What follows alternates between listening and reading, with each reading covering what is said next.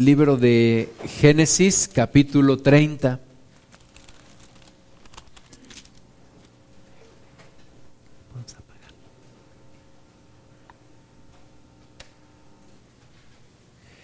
Génesis capítulo 30. Antes de empezar a leer vamos a orar. Vamos a ponernos en las manos del Señor, eh, Padre Santo, para poder entender tu palabra. Queremos pedirte, Señor, por favor, la dirección de tu Espíritu Santo, que tú abras nuestros ojos espirituales y nos guíes y podamos ver tu verdad y podamos recibir de ti. Señor, no solamente de pan vivirá el hombre, sino de toda palabra que sale de tu boca. Que hoy, Señor, salga palabra de tu boca y llegue hasta nuestro ser. En el nombre de Cristo Jesús, te bendecimos. Amén. Génesis capítulo, capítulo 30, versículo 25, nos habla de dos hombres, dos hombres muy especiales en cuanto a su forma de ser.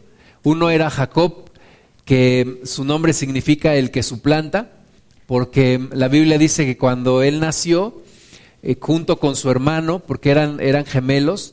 Eh, primero nació su hermano, pero Jacob salió tomado del, del tobillo de su hermano. Y después sabemos que Jacob deseó la primogenitura y se la quitó a su hermano, o su hermano se la vendió, ¿verdad? Y toda la historia inicial de Jacob fue una historia de tratar de lograr un lugar que parecía que la vida le había negado, una relación con su padre, una primogenitura, una bendición especial, pero sobre todo Dios estaba tratando con Jacob, buscando cumplir su propósito.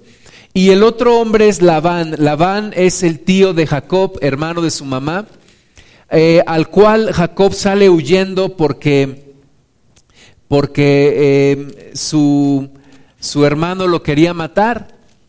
Y entonces Jacob sale huyendo y va precisamente a la tierra de, de, su tío o a la tierra de su madre y en este caso encontrándose con su tío Labán.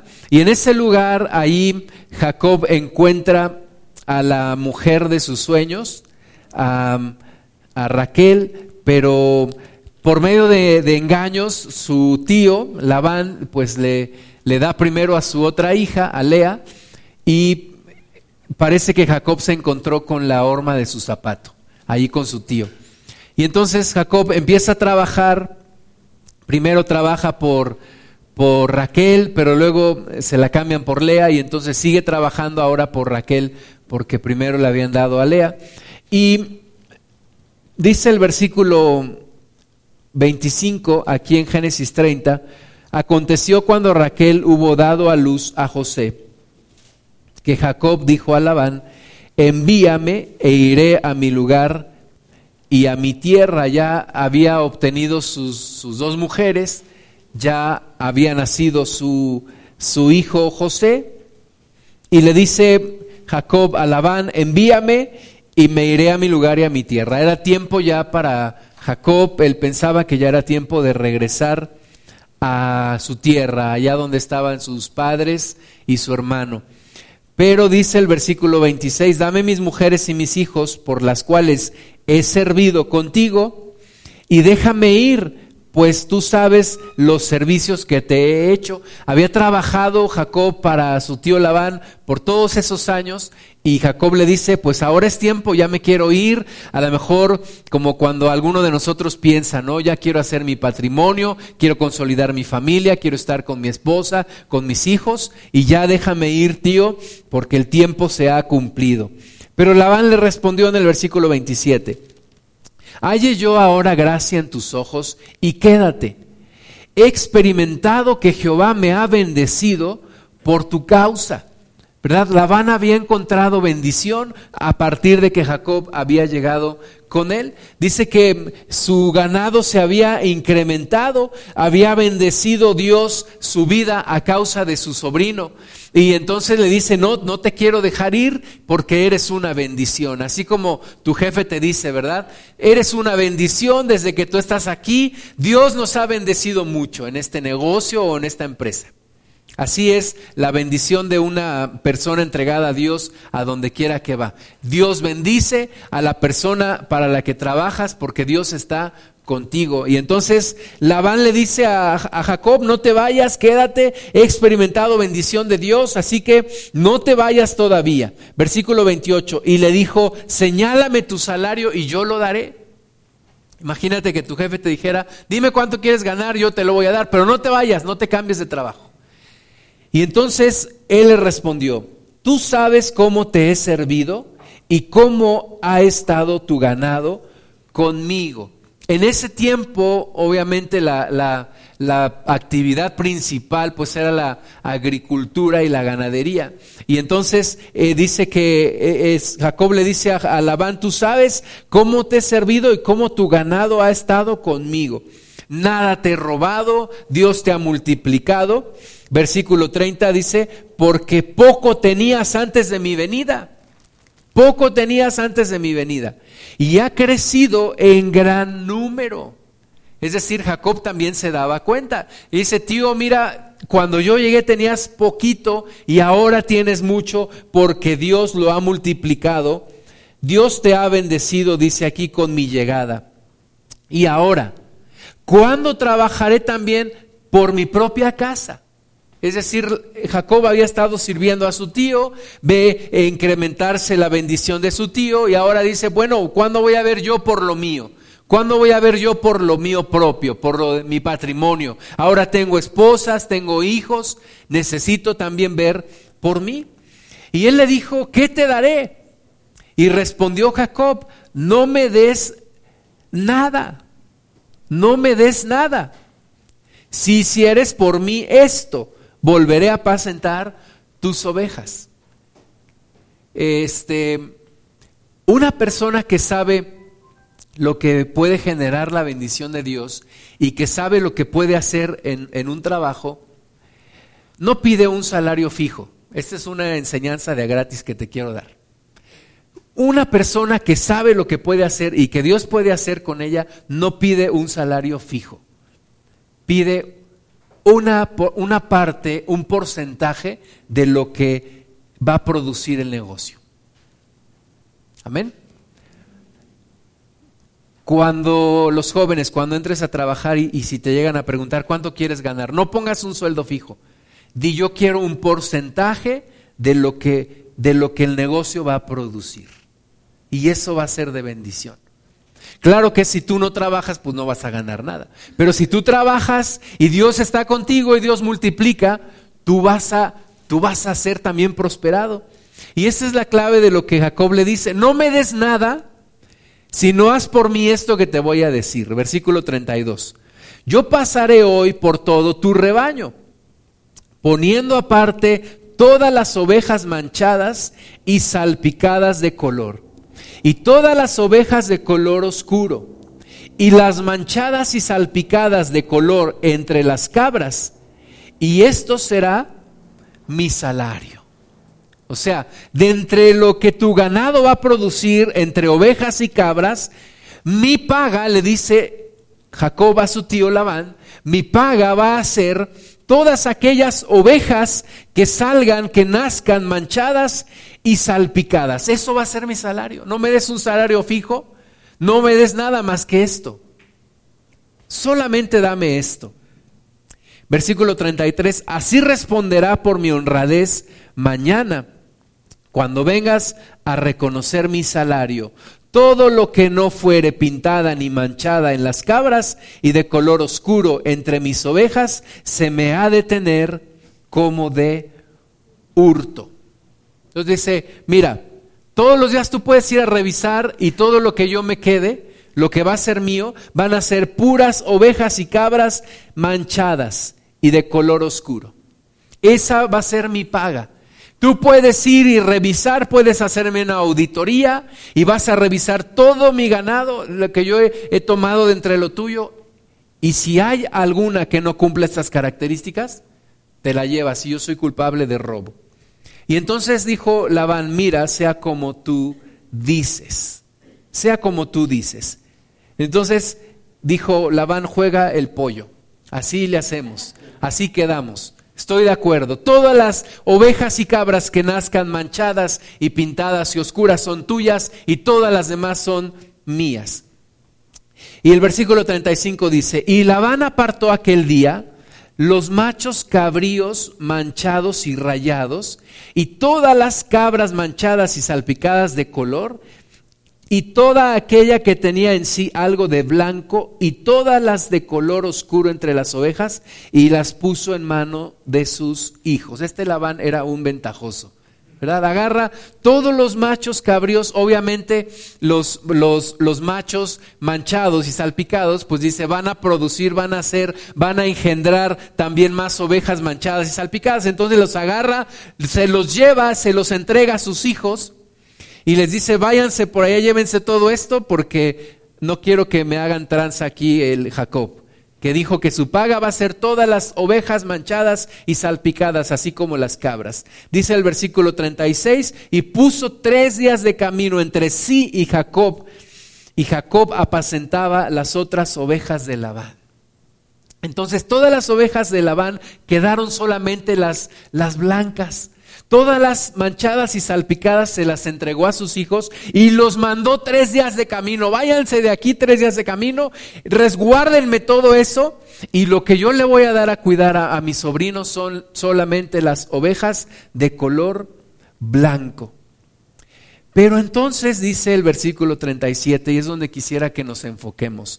Tomó luego Jacob varas verdes de álamo de avellano y de castaño, y descortezó en ellas mondaduras blancas, descubriendo así lo blanco de las varas. Yo me traje este palo para darle al que se duerma. No, no es cierto. Yo me traje este palo de allá de la, de la sierra, lo vi ahí recargado y dije, este palo me gusta. Y sabes qué, lo puse ahí en, en mi estudio y el otro día estaba allí orando y de repente lo vi y me acordé de este texto. Dice aquí que Jacob agarró varas y, y, las empezó a descortezar, de tal manera que descubrió lo blanco de las varas. Si tú ves este, este es un pedazo de cedro y está descortezado y está manchado, ¿no? ¿Sí lo ven? Pintito. ¿Y qué hizo Jacob con estas varas descortezadas? Dice el versículo 38. Puso las varas que había mondado delante del ganado, en los canales de los abrevaderos del agua, donde venían a beber las ovejas, las cuales procreaban cuando venían a beber. Jacob dice, miren, mi, mi, paga va a ser todas las ovejas y cabras manchadas y pintadas. Entonces, yo necesito tener una visión. Yo necesito ver mi ganancia. Yo necesito tener una visión de lo que Dios me va a dar. Y entonces agarra las varas y las empieza a descortezar y lo empieza a ver, lo empieza a ver él, pero también dice la palabra que lo ponen los abrevaderos, donde venían las ovejas y que cuando ellas venían a beber era cuando procreaban. Entonces pone estos palos enfrente de él y enfrente de las ovejas. ¿Y qué es lo que ellas ven? Puras varas manchadas y salpicadas. Y dice el versículo 39, así concebían las ovejas delante de las varas y parían borregos listados, pintados y salpicados de diversos colores. Tú y yo necesitamos ver, tener una visión de la bendición de Dios. Jacob agarró y puso estas, estas varas ahí, venían los borregos, tomaban agua, veían las varas y le decían a su borreguita, ve, ve. Ya vi, ¿verdad? Decía la otra borrega, ya vi.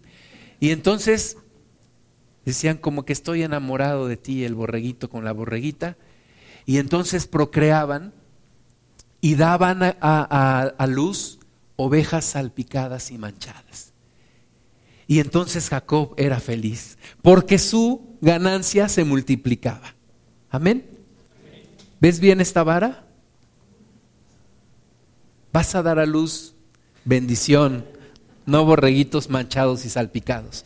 Pero necesitas ver, necesitas observar, necesitas tener una visión. Dice el versículo 39, así concebían las ovejas delante de las varas y parían borregos listados, pintados y salpicados de diversos colores. ¿Por qué? Porque veían las varas manchadas, veían las varas salpicadas, pero sobre todo Jacob veía las varas manchadas, salpicadas, y entonces en su mente se llenaba, él contaba borregos, pero no eran borregos blancos, eran borregos manchados y salpicados. Y así multiplicó la bendición. Versículo 40, y apartaba Jacob los corderos y ponía con su propio rebaño los listados y todo lo que era oscuro del hato de Labán y ponía su hato aparte y no lo ponía con las ovejas de Labán. Este mensaje se llama el poder de una visión. El poder de una visión. Cuando tú ves tu bendición, cuando tú ves tu vida, eso es lo que tú vas a obtener lo que tú veas. Tú y yo somos, en nuestra mente, en nuestros pensamientos, somos imágenes. Cuando, cuando estás escuchando ahora mismo este mensaje, tú te estás imaginando cosas en tu mente. Tú no ves las palabras, tú ves las imágenes. Y esto es algo muy poderoso que Dios nos dio a los humanos, el poder imaginar, el poder ver las cosas en nuestra mente. Yo puedo ver cosas antes de que sucedan. Yo puedo imaginar situaciones antes de que ocurran. Yo veo en mi mente, yo tengo imágenes, yo tengo una mente creativa, una imaginación. Y la persona que se ve en un futuro, se ve mal, se ve enferma, se ve triste, sola, abandonada, ese va a ser su futuro. Pero la persona que alcanza a ver en su mente su futuro, una persona sana, una persona llena del Espíritu Santo, una persona con su familia, una persona bendecida, ese también va a ser su futuro. Esa va a ser la situación. No hay ninguna cuestión aquí de, de mística o de magia, no. Es el poder que Dios desata en una persona que tiene una visión. Una visión que mueve las cosas, una visión que adelanta el futuro y lo trae al presente. Eso es lo que tú y yo necesitamos, una visión de Dios, una visión del Señor. Jacob confiaba en Dios. Jacob había tenido un encuentro, lo había marcado una visión. Había estado durmiendo en un lugar en donde después llamó Betel y, allí vio al Señor cómo subía y bajaba los ángeles. Los ángeles subían y bajaban en ese lugar y dijo Jacob, yo creo que este es un lugar especial, yo creo que esta es la puerta del cielo. Y Dios le dice ahí a, Jacob, yo voy a cumplir la promesa que hice a tu padre a través de ti. Y voy a dar esta tierra a tu descendencia. Y voy a multiplicar tu tierra, tu descendencia como la arena del mar. Y vas a crecer al este y al oeste, al norte y al sur. Y voy a prosperarte y te volveré a traer a este lugar porque cumpliré todo lo que te he dicho. Y Jacob se dejó impactar por tal visión, por tal sueño que tenía la confianza que Dios estaba con él. Para poder ser bendecido necesitas ver la bendición, verla en tu mente, verla en tu corazón, moverte en el área de los sueños y las visiones. Así como Jacob puso delante de esos borregos y delante de él estas varas pintas y todo se multiplicaba en la base de las ovejas pintas y manchadas. Versículo 41 y sucedía que cuantas veces se hallaban en celo las ovejas más fuertes, Jacob ponía las varas delante de las ovejas en los abrevaderos para que concibiesen a la vista de las varas, pero cuando venían las ovejas más débiles, no las ponía. Así eran las más débiles para Labán y las más fuertes para Jacob y se enriqueció el varón muchísimo y tuvo muchas ovejas y siervos y siervas y camellos y asnos.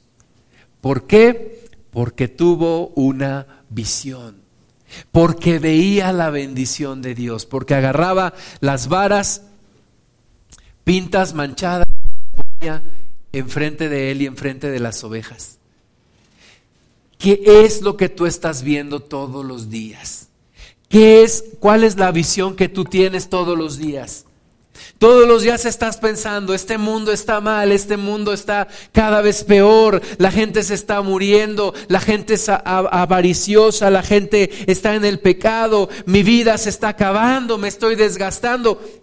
O todos los días estás poniendo tus ojos en el Señor y dices, un día más, Señor, de tu gloria, un día menos para estar contigo. Hoy, hoy vamos a ver tu gloria, hoy vamos a ver algo grande, hoy es la oportunidad de que tú te manifiestes, hoy va a pasar algo, hoy vas a bendecir mi vida, hoy vas a alcanzar a alguien. Dependiendo de lo que tú pongas enfrente de ti, es lo que tú vas a parir todos los días, es lo que tú vas a dar a luz todos los días. Lo que tú primero pones en tu mente y en tu corazón. Lo que tú primero pones delante de ti. Y cuando tú dices, en este día estoy tan mal que solamente me falta que un perro venga y me orine, el perro va a venir y te va a orinar. Porque es lo que tú ves, lo que tú ves, lo que tú pones enfrente, es lo que resulta en tu vida. La gente que siempre está viendo mal y está viendo que todo está peor y los cristianos cada vez nos vamos a hacer menos y cada vez nos vamos a hacer más fríos, pues eso es lo que va a suceder. Pero una persona que está mirando la gloria de Dios, y dice la palabra que Él nos lleva de gloria en gloria y que vemos su gloria como en un espejo. Es lo que vamos a hacer, es lo que vamos a reflejar tú y yo. Necesitamos cambiar la visión que tenemos en nuestra mente y en nuestro corazón. Lucas capítulo Lucas capítulo 11. Lucas capítulo 11 versículo 34. ¿Qué es lo que tú estás viendo en tu mente y en tu corazón? ¿Cuál es el pensamiento que tú tienes acerca de ti? Porque eso es lo que tú proyectas. ¿Qué es lo que tú esperas de esta vida? No vas a recibir más de lo que tú esperas. Tienes que elevar tus expectativas. Tienes que crecer tus expectativas.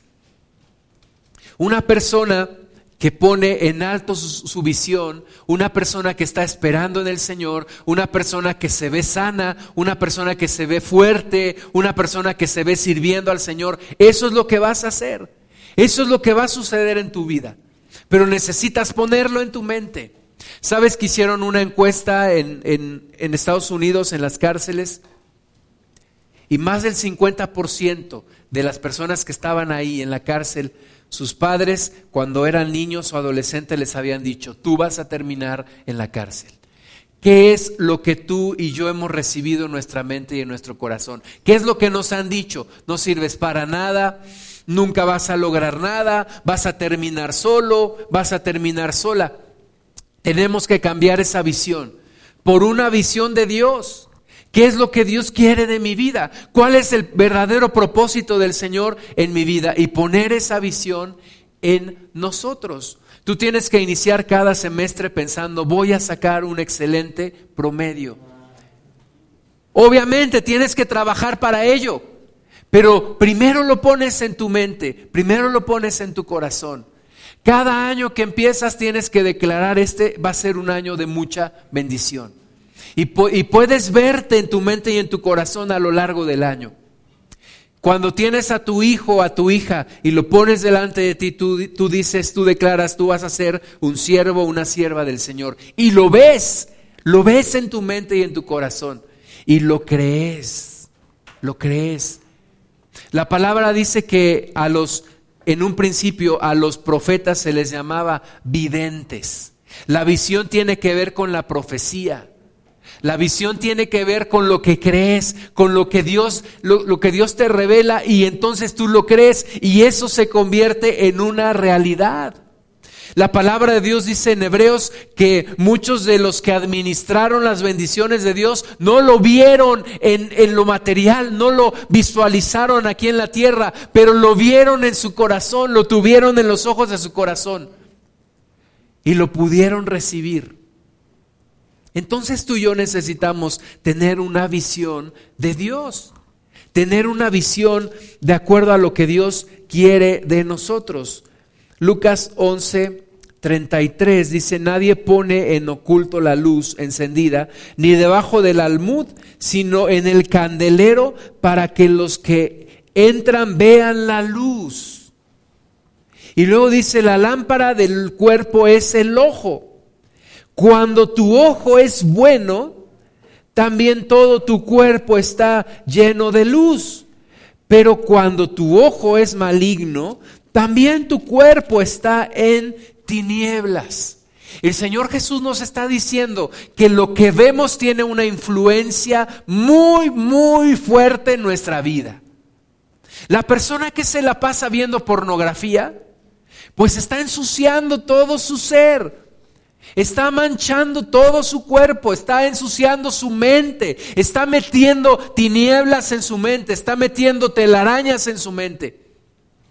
Pero la persona que continuamente está observando la palabra de Dios, que continuamente está orando, que está recibiendo revelación de parte de Dios, porque Dios te muestra visiones, Dios te da visiones, Dios te da imágenes de lo que Él quiere de ti, de lo que Él quiere para ti. Entonces vas a alcanzar ese futuro. Vas a alcanzar esa meta. La persona que se la pasa viendo hacia atrás, viendo hacia su pasado, está anclada a su pasado. Tienes que soltarlo para empezar a ver lo nuevo que Dios está poniendo delante de ti. No puedes estar todo el tiempo lamentando lo que fuiste. Tienes que soltarlo y mirar hacia adelante y pedirle a Dios una nueva visión de tu vida. Jesús dice que la lámpara del cuerpo es tu ojo. Y si tu ojo es bueno, también todo tu cuerpo estará llena de luz. Si tu visión es buena, tu vida va a ser llena de luz. Si tu pensamiento es bueno, si tu futuro lo puedes ver en tu mente y en tu corazón y es bueno, toda tu vida será buena también. Si tú alcanzas a ver los propósitos de Dios para ti y los metes en una visión en tu vida, lo vas alcanzar, lo vas a lograr. Versículo 35, mira pues, no suceda que la luz que en ti hay sea tinieblas. No suceda que la visión que hay en ti sea tinieblas. No ocurra que lo que estás viendo sea tinieblas. Job decía una cosa y decía, el mal que me temía es el que me ha ocurrido.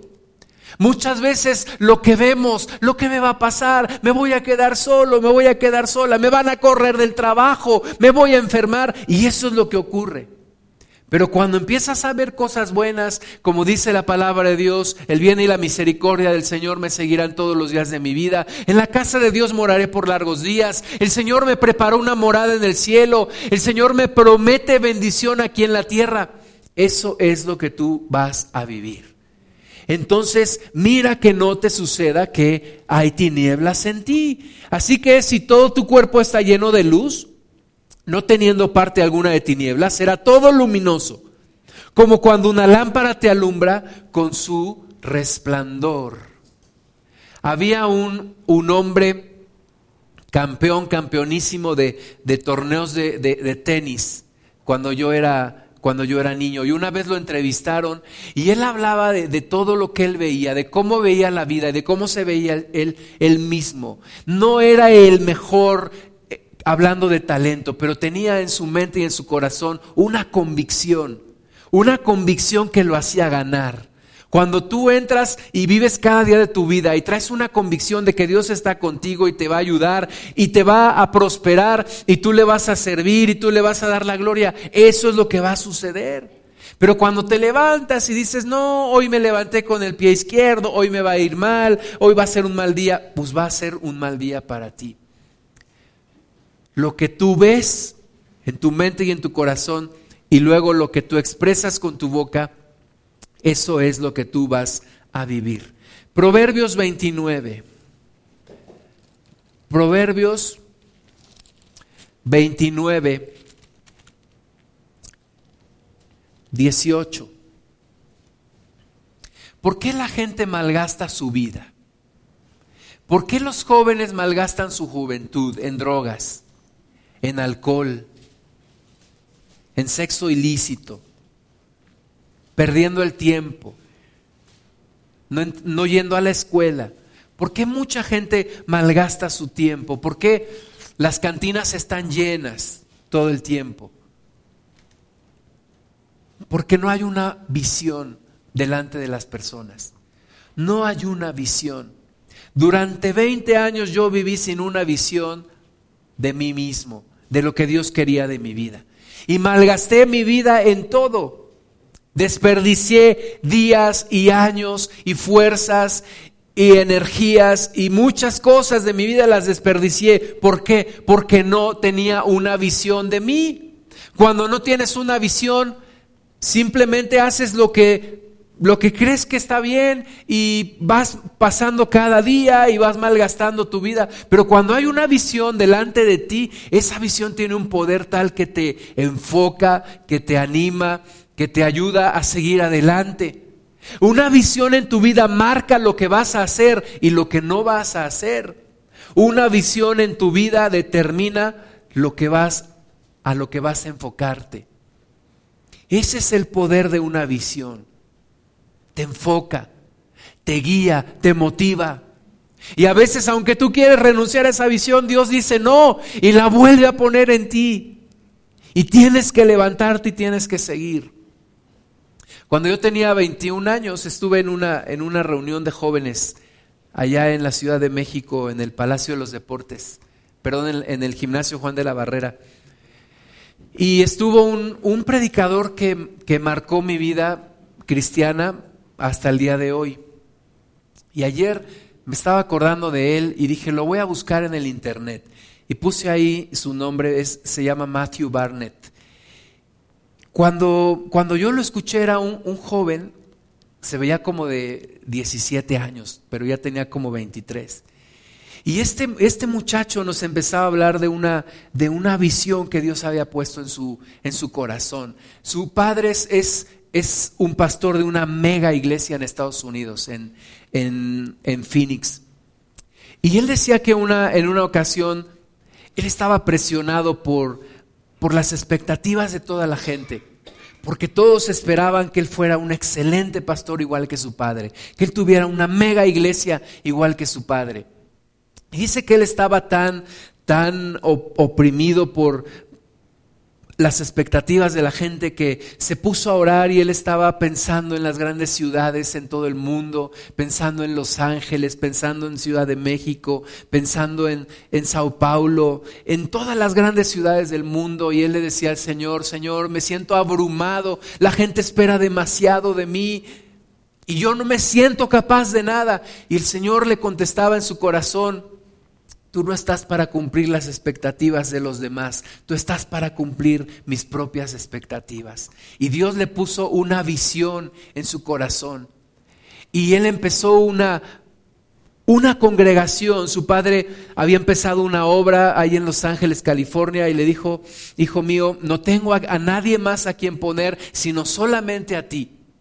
Tú eres la persona que mejor me conoce. Tú eres la persona que más conoce mis sueños en Cristo y no tengo una persona de más confianza que a ti.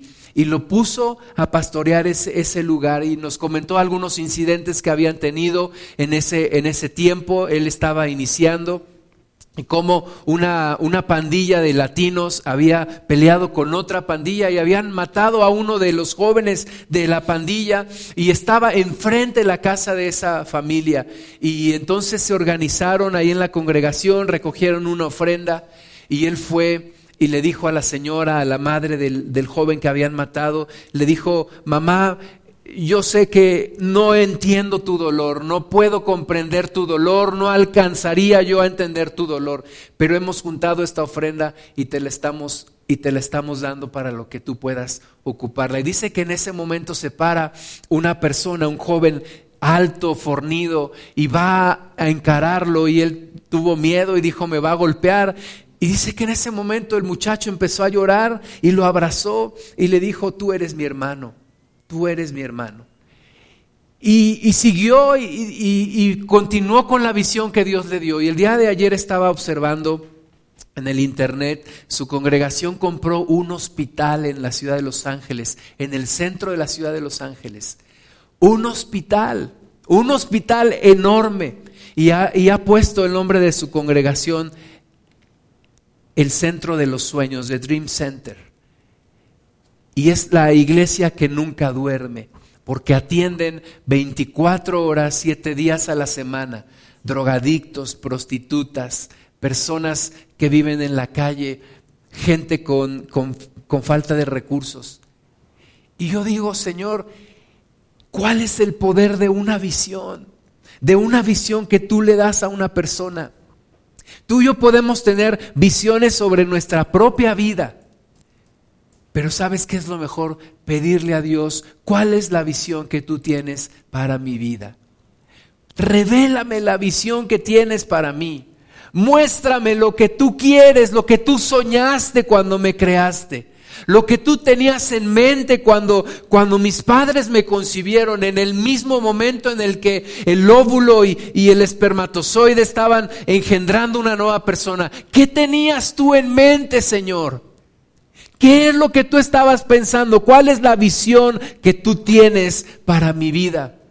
Y cuando Dios te revele esa visión, tu vida va a cambiar completamente.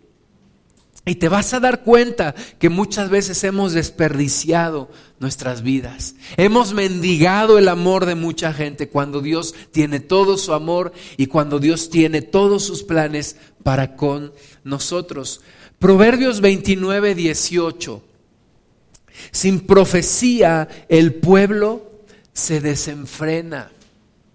Sin profecía el pueblo se desenfrena. Y te decía yo hace rato que en el principio a los profetas se les llamaba videntes. No eran brujos, no eran adivinos. Eran personas llenas del Espíritu Santo que veían las visiones de Dios y las, las traspasaban a palabras.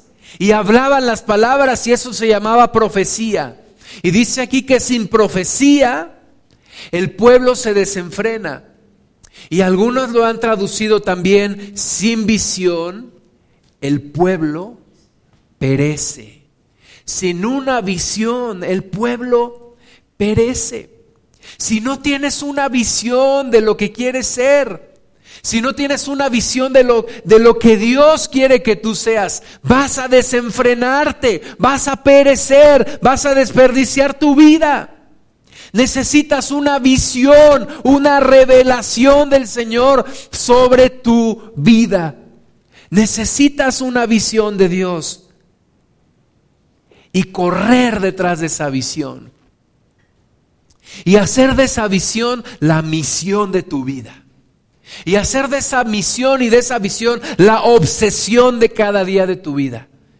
Algo tiene que ocurrir hoy para avanzar en esa visión y en esa misión. ¿Qué es lo que quieres de mí, Señor? Le tienes que preguntar. ¿Qué es lo que quieres de mí? Dame una visión. Dame una revelación. Dame una visión, una luz en mi tiniebla.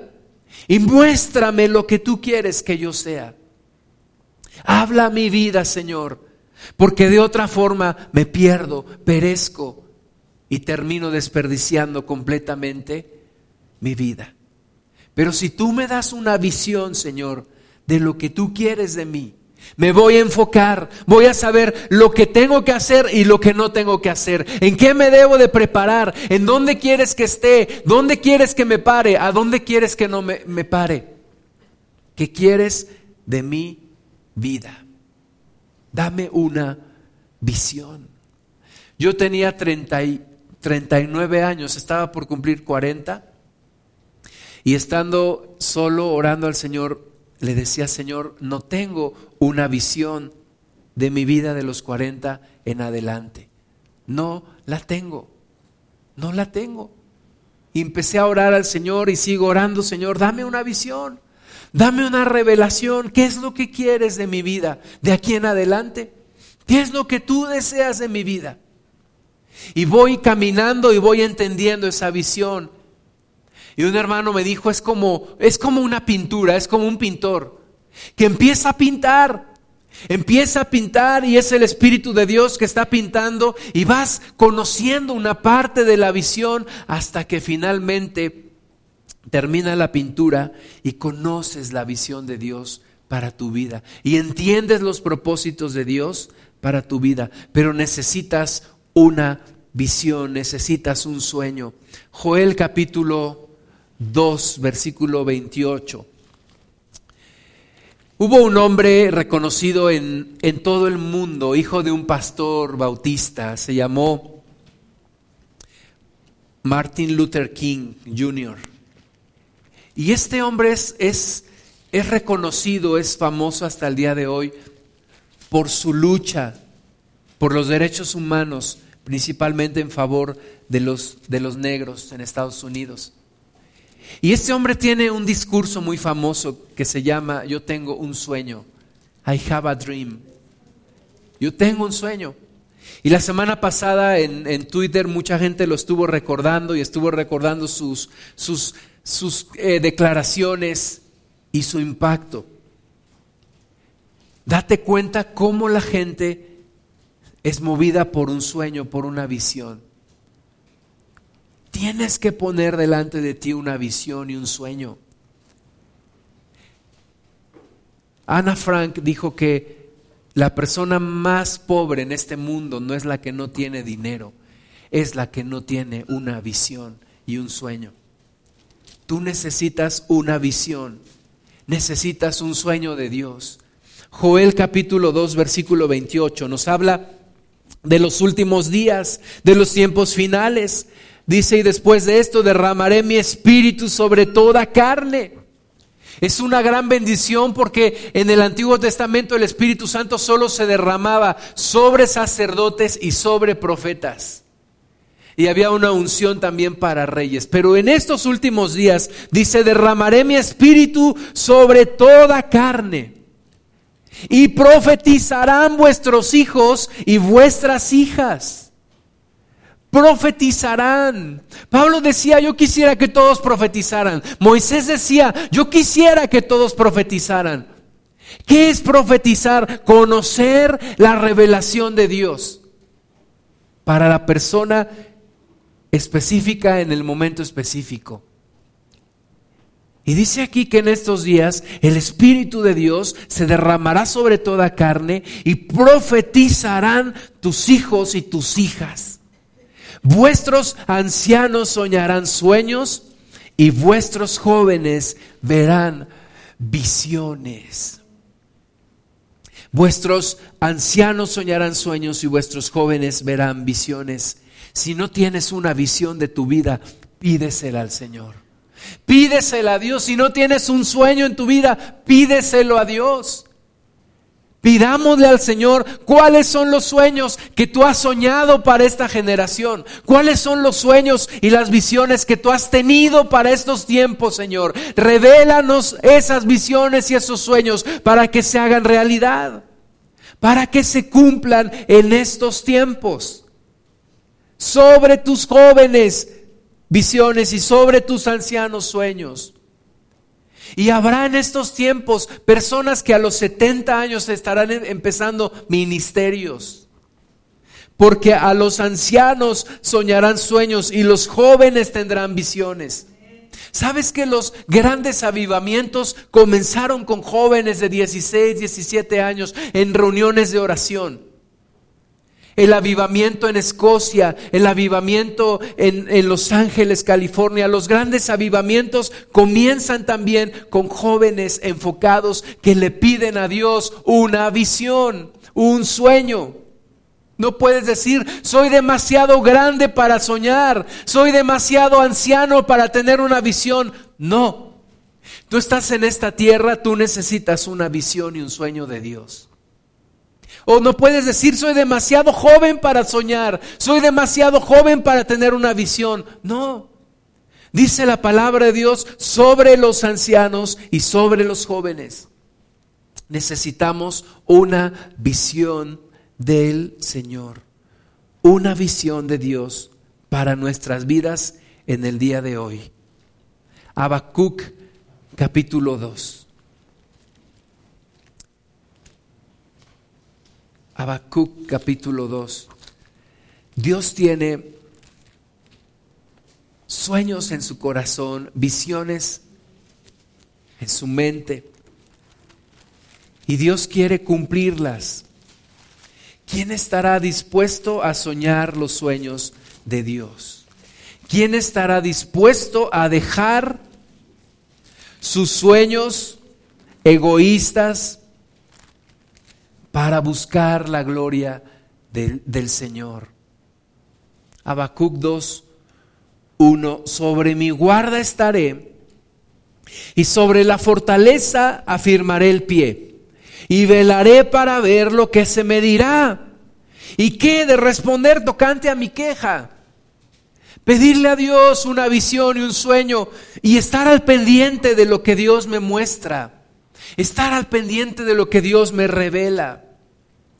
Y Jehová me respondió y dijo, escribe la visión y declárala en tablas para que corra el que leyere en ella. Escribe tus sueños, escribe tu visión. ¿Qué es lo que tú quieres? Yo estudié ingeniería en computación. Sin embargo, solamente al principio de mi carrera estuve programando. Y después me convertí en usuario de los servicios de, computación. Y entonces tenía ideas. ¿Y sabes qué es lo que me decía la gente de sistemas? Escríbelas en un papel. Escríbelo en un papel, ponlo en un, pónmelo en un documento. Todas esas grandes ideas que tú tienes, pónmelas en un papel. Porque si no eres capaz de escribir tus ideas en un papel, tampoco vas a ser capaz de implementarlas. Y yo encuentro esta idea aquí en la palabra de Dios. Dios dice, escribe la visión. Escríbelo en un papel, escríbelo en un cuaderno, escríbelo en algún lugar, pero escríbelo. Escríbelo y empieza a orar por ello.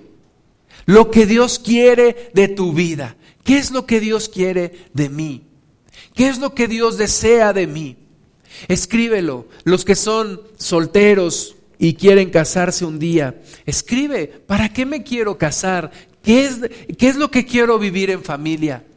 Para para mi propio beneficio, no, busca un sueño de Dios. Voy a tener un matrimonio que va a impactar. Voy a tener un matrimonio que va a llevar la palabra del Señor. Quiero ser misionero. Quiero ir a lugares donde nadie ha ido. Y dicho sea de paso, los misioneros tienen menos probabilidades de encontrar a su pareja rápido, porque está difícil alguien que te quiera aguantar el paso. Pero ponlo en una en una, en una libreta, en una, ya no en una tabla, pero en algún lugar. Ya no en una tabla, sino en una tablet, tal vez. Pero escríbelo, escríbelo. ¿Qué es lo que quiero? ¿Cómo quiero llegar a los 70, a los 80? ¿Cómo quiero estar dentro de 10, dentro de 5 años? ¿A dónde quiero estar dentro de 20 años? ¿Cuáles son los dones que Dios me ha dado? ¿Y cómo los voy a usar? ¿Cómo los voy a poner en práctica? ¿Sabes que el diablo hoy nos ha quitado la capacidad de soñar y de tener visiones? Porque todo lo vemos en material. Lo vemos en la tablet, lo vemos en el celular, le estamos mandando mensajes a cada rato. No tenemos tiempo de pensar, no tenemos tiempo de imaginar, no tenemos tiempo de orar. Pero para poder recibir una visión de Dios necesitas estar sobre tu guarda y afirmar tu pie y velar para ver, para ver qué es lo que Dios te va a decir. Y entonces corres a ponerlo en tu cuaderno.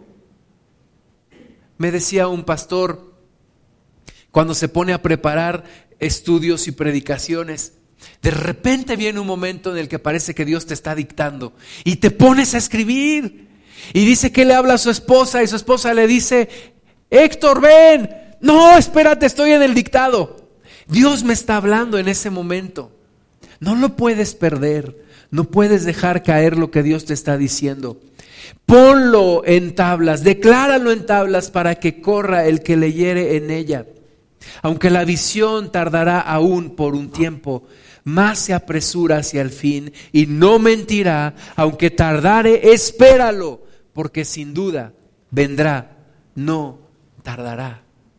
Esos sueños y esas visiones, escríbelos, escríbelos. Dios te quiere dar un sueño y una visión. Génesis 28, 10. Ese hombre, Jacob, hombre común y corriente, como tú y como yo, soñó los sueños de Dios, porque Dios los puso en su corazón. Génesis 28, 10. Salió pues Jacob de Berseba y fue a Arán y llegó a un cierto lugar y durmió allí porque ya el sol se había puesto y tomó de las piedras de aquel paraje y puso su cabecera y se acostó en aquel lugar. Y soñó, y soñó.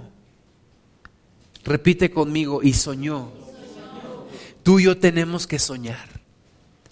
Tenemos que soñar.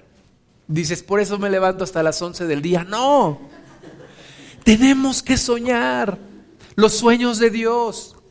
Tenemos que tener las visiones de Dios. Ahora mismo tengo una visión de un par de jóvenes compartiendo la palabra en una plaza pública. Puedes tener una visión. Estás orando por un enfermo y ese enfermo está sanando. Estás predicando la palabra a tu grupo de amigos. Estás testificando del Evangelio a un grupo de personas. Estás caminando, abriendo brecha y compartiendo la palabra de Dios. Y dice la Biblia que cuán hermosos son los pies de aquel que anuncia buenas nuevas.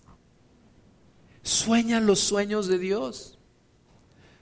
Sueña los sueños de Dios. No digas, pues yo me sueño en una gran oficina, allá en un, en un piso número 25, dominando toda la... No, esos son sueños egoístas. Sueña los sueños del Señor. Sueña los sueños de Dios. A lo mejor alguien dice, yo me sueño legislando leyes en mi país que permitan que el reino de Dios avance. O yo me sueño aconsejando a gobernantes. Yo me sueño predicándole a mucha gente, orando por muchos, orando por enfermos, ayudando a la gente olvidada. Sueña los sueños de Dios. Jacob soñó y he aquí una escalera que estaba apoyada en tierra y su extremo tocaba en el cielo y he aquí ángeles de Dios que subían y descendían por ella. Dios tuvo ese sueño hace mucho tiempo y se cumplió un día cuando Jesucristo pisó esta tierra. Y Jesucristo es la escalera por medio de la cual el reino de los cielos tocó la tierra y se estableció aquí en la tierra. Y he aquí Jehová estaba en lo alto de ella, el cual dijo, yo soy Jehová, el Dios de Abraham, tu padre, y el Dios de Isaac, la tierra en que estás acostado, te la daré a ti y a tu descendencia. Será tu descendencia como el polvo de la tierra, y te extenderás al occidente, al oriente, al norte y al sur, y todas las familias de la tierra serán benditas en ti y en tu simiente. Ese es el sueño de Dios para Jacob. No un sueño de enriquecerlo y de hacerlo famoso a él, sino de bendecir a través de su simiente, es decir, a través de Jesús, a todas las familias de la tierra. Amén. Ponte de pie, por favor, y vamos a orar. Y pídele al Señor un sueño y una visión. ¿Qué es lo que Dios quiere de tu vida? Cierra tus ojos, Señor. Hemos estado soñando sin ti. Y algunos, Padre, hemos perdido la capacidad de soñar y de tener visiones. Hoy creemos nosotros, Padre, que esta palabra es para nosotros, que esa palabra es para mí. Esa palabra es para mí, Señor, y esa palabra es para este tiempo, en donde los ancianos soñarán sueños y los jóvenes verán visiones. Danos una visión, Señor. Dile al Señor, dame una visión, dame un sueño, dame una revelación de lo que tú soñaste para mí, de lo que tú quieres de mí, Señor. Dame una visión de mi vida en estos tiempos, Padre. Dame una visión, dame una revelación. Danos un sueño, Señor, para el cual vivir. Danos un sueño que nos motive a levantarnos cada día, que nos motive aunque haya dolencias y problemas y situaciones, pero danos un sueño que nos que nos impulsa a levantarnos de la cama y a pensar que tú estás con nosotros, Señor, y que nunca nos has dejado. Danos un sueño, danos una visión, Padre, para enfocar nuestra vida. Danos una visión para que la vida no se nos vaya de entre las manos como el agua, Señor, sino para que satisfechos un día podamos decir, he acabado la carrera. Señor, danos un sueño y una visión para estos últimos tiempos. Danos un sueño y una visión para la edad que cada uno de nosotros tiene. Padre, para los niños, para los jóvenes. Un sueño y una visión que no les permita desenfocarse, que no les permita perder los mejores años de su vida. A los, a los ancianos, Padre, a los adultos, danos una visión de los últimos días de nuestra vida. Porque es la última oportunidad que tenemos para dejar una marca en este mundo.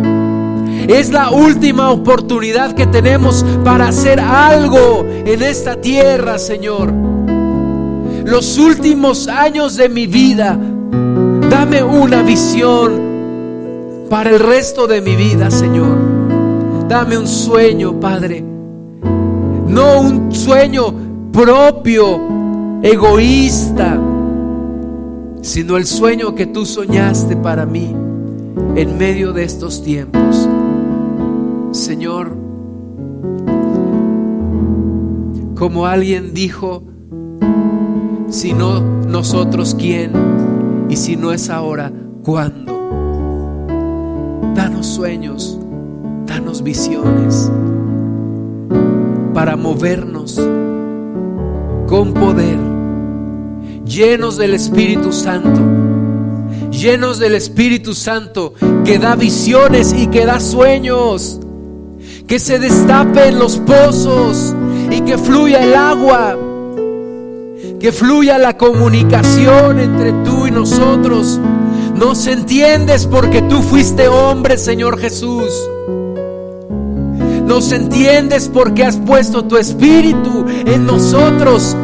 Y esa es la capacidad que tenemos para entenderte a ti. El espíritu lo escudriña todo y lo revela todo. A ti, pero también a nosotros y nos hace entender. A veces sin palabras, pero con imágenes, lo que tú quieres de nosotros. Lo que tú quieres de mí, Señor. Dame una revelación. Dame una visión, Señor, de mi vida. Dame una idea. Dame una visión, dame un sueño. Perdóname, Padre, muchas veces he perdido las ganas de vivir. Me falta el sueño y la visión que vienen de ti. Me falta el propósito revelado. A veces he sentido un hastío de vivir, Señor. Porque hay un vacío de propósito. Pero cuando tú traes sueños y visiones, es como un mundo gris que empieza a iluminarse y donde todo empieza a tomar un sentido. Gracias Señor Jesús porque un día tuviste la visión de tenerme junto a ti.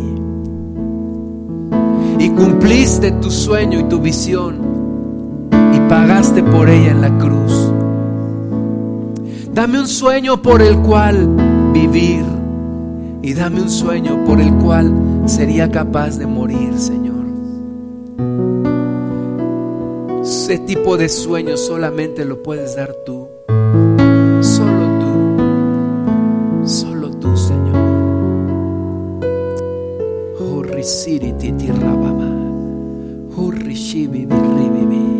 Sobre mi guarda estaré, Señor, y afirmaré mi pie, y estaré alerta